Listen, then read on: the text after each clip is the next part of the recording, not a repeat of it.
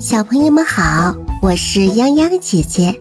今天我给你们带来的故事叫做《不睡觉世界冠军》。我的眼睛闭起来，可是我的脚却还很清醒呀！豆豆啊，很有精神的大声说。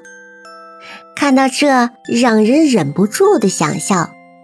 豆豆蛙明明就是在耍赖嘛！相信大多数的孩子都有这种时候。接下来，黛拉又想到了好主意，她把两个不睡觉的伙伴放进了鞋盒里。霹雳鼠问：“你可以把盒子幻想成别的东西吗？”“可以。”这是一辆火车，于是盒子真的变成了一列火车。三个坐在火车里的小伙伴其实都困得闭上了眼睛，打着哈欠。不管外面雨下的多大，有多冷，火车能载着他们进入一个美美的梦乡。这次是谁还没有睡觉呢？哎呀，是豆豆蛙！黛拉对这个小伙伴头痛极了。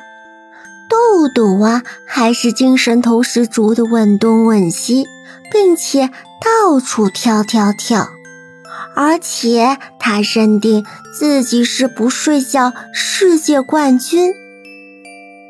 黛拉只能又想办法了。她把豆豆蛙放进装玩具的篮子里，篮子变成了一个热气球，飞上了天，开始了一个旅行。有雪花，天空一闪一闪的，是什么呢？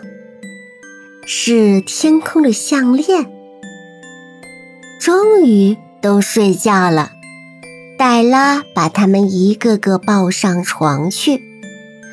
不睡觉世界冠军终于诞生了，黛拉成了不睡觉世界冠军。